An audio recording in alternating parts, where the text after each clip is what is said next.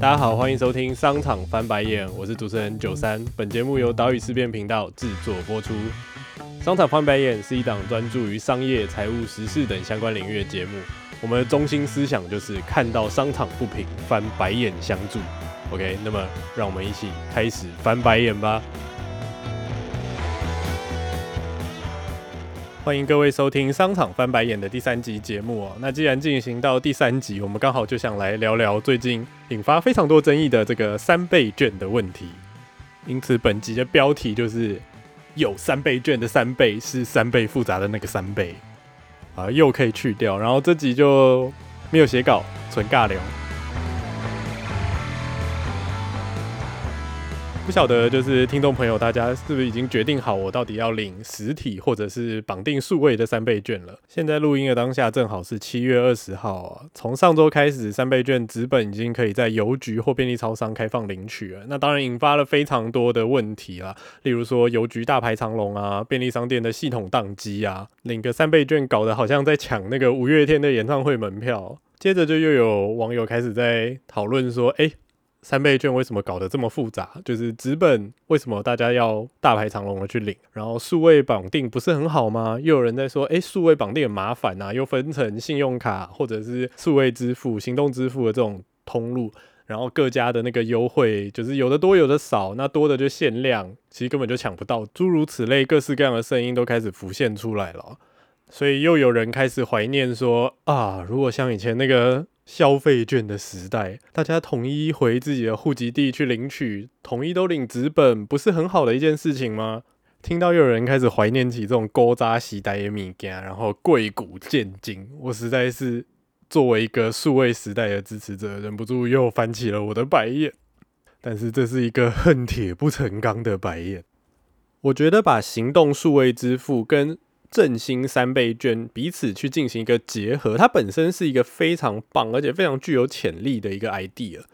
透过 App，透过数位支付的这个平台，我们可以去跟很多的厂商做很多行销上面的合作，而且三倍券本身的这个使用绩效，也可以透过各式各样的 App 去做数位的勾稽，然后更准确的去衡量我们到底有没有达到一个刺激振兴经济的一个效果。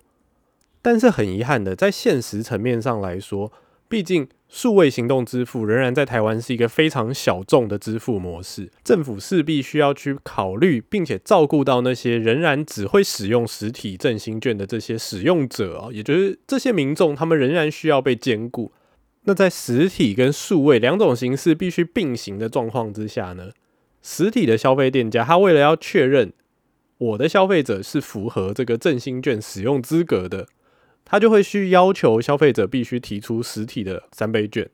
那对于消费者来讲呢，如果有更多的这种店家都是采用实体券作为认定基准的话，他自然而然就会去选择使用这个实体的振兴券，而不是绑定到这些虚拟或者是行动支付的平台上面。那这样一来呢，一开始那个想要结合数位行销的这种 idea，完全就失去了他一开始发想的这个意义哦。那再来呢，为了维持实体跟虚拟票券之间的并行，我们采用了一个双轨制。然后实体券这边呢，为了要分散大家领取的这个人流的冲击，所以我们又分成了啊邮局、便利商店、线上预购等等的方式。一下子你实体券这边又有三种不同的领取模式，再加上数位这边本来就有信用卡、电子支付、电子钱包这三种不同的媒介，所以光是一开始我在怎么取得。振兴三倍券的这件事上，我们总共就有六种不同的管道。那对于消费者来讲，他自然而然会去比较说，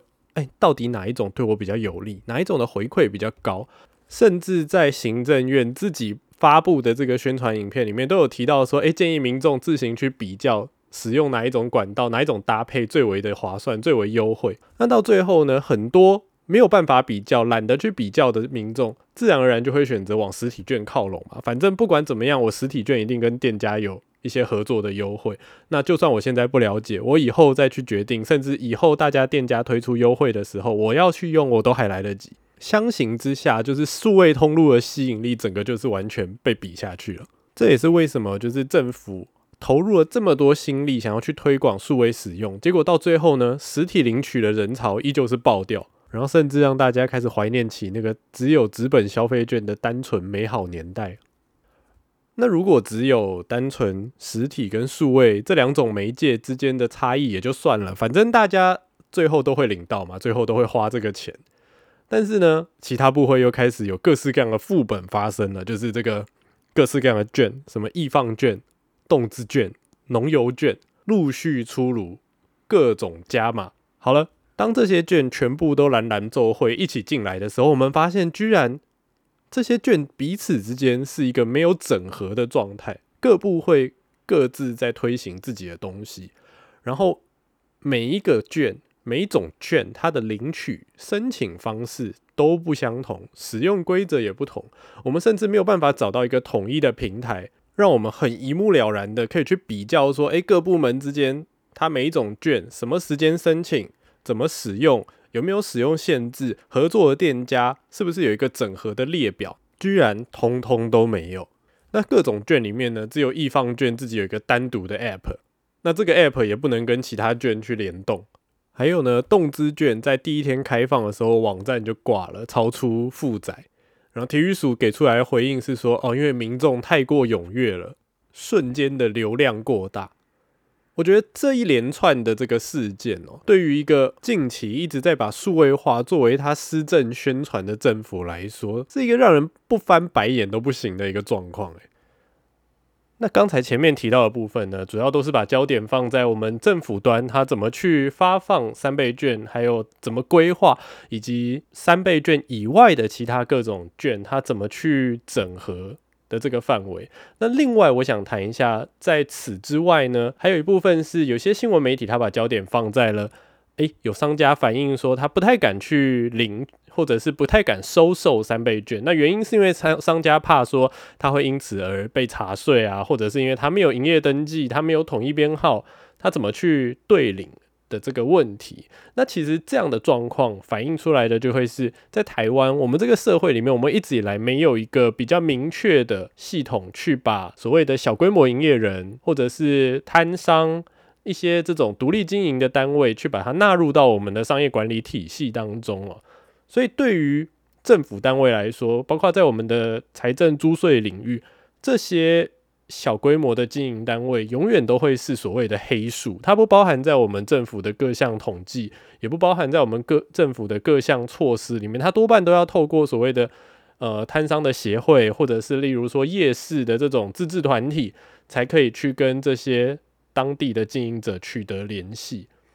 那我不知道政府单位他有没有去思考过，我们是不是可以透过这次的振兴政策，去好好的让政府跟这些比较小。规模的经营者之间去搭起一个有效的沟通与联系桥梁了，因为其实在这次政策推行的当下，我们可以看到很多能够配合振兴券去提出各式各样优惠措施啊，或者是促销模式的，都是这些大型的企业，甚至是所谓的连锁它连锁商场。那对于我们真正很想要去帮助的这些可能受到疫情冲击的小型营业单位，或者是所谓的个体营业者，其实相对之下，他们能不能从这个振兴券的措施中去得到实质的收益？我认为，如果在政府没有一个更明确或者是更积极的推动措施去协助的话，或许是有违我们当初想要使用这个三倍券来振兴经济的初衷哦。那最后来讲一下我们的结论部分哦。其实三倍券这个政策呢，政府为了带给民众一个很方便的使用体验，其实做了非常多的努力。这个在感受上面是可以感受得出来，政府有这个尝试。但是问题在于说，实际上呢？我们的通路变得非常的复杂，我们把复杂度提升了，反而使得消费者或使用者在做决定的时候，他必须去做很多事前的功课。那不愿意去做功课的人呢，他往往就会直接选择一个最简单、最传统的方式去领取这个三倍券，那导致说我们前面做的很多努力，其实好像没有收获到实质的一个效益。甚至反而带给大家一种，哎，事情怎么好像变得有点太过复杂的这种错觉。那另外一个部分呢，就是所有跟三倍券一起搭配配套出炉的这些振兴措施，各部会的这个振兴措施，它有点各自为政的感觉。我们明明是同一个政府大家应该要一起为了这个振兴政策去推出来的各种方案，却没有一个很好的整合。然后各家有些做 App，有些在 Line 上面做抽选，有些呢自己有独立的网站，那大家各自为政，没有一个统一让所有民全民都可以一目了然的一个具体的平台或者是方案。结果就是呢，其实很多的人根本就不了解各部会有推出这样的一个措施，甚至像农邮券的第一阶段抽选，其实名额根本就没有满。这代表在讯息的传递上面呢，我们政府还有非常多需要去努力的空间。就我自己的看法而言哦，今天政府推出的这个振兴方案，它应该是一个以全国民众作为受众的一种政策。那如果相关的这个领取或登记方法，它不是一个能让全国哦，可能五岁到七十五岁的民众都能很简单的去理解，或很简单的去做登记的话，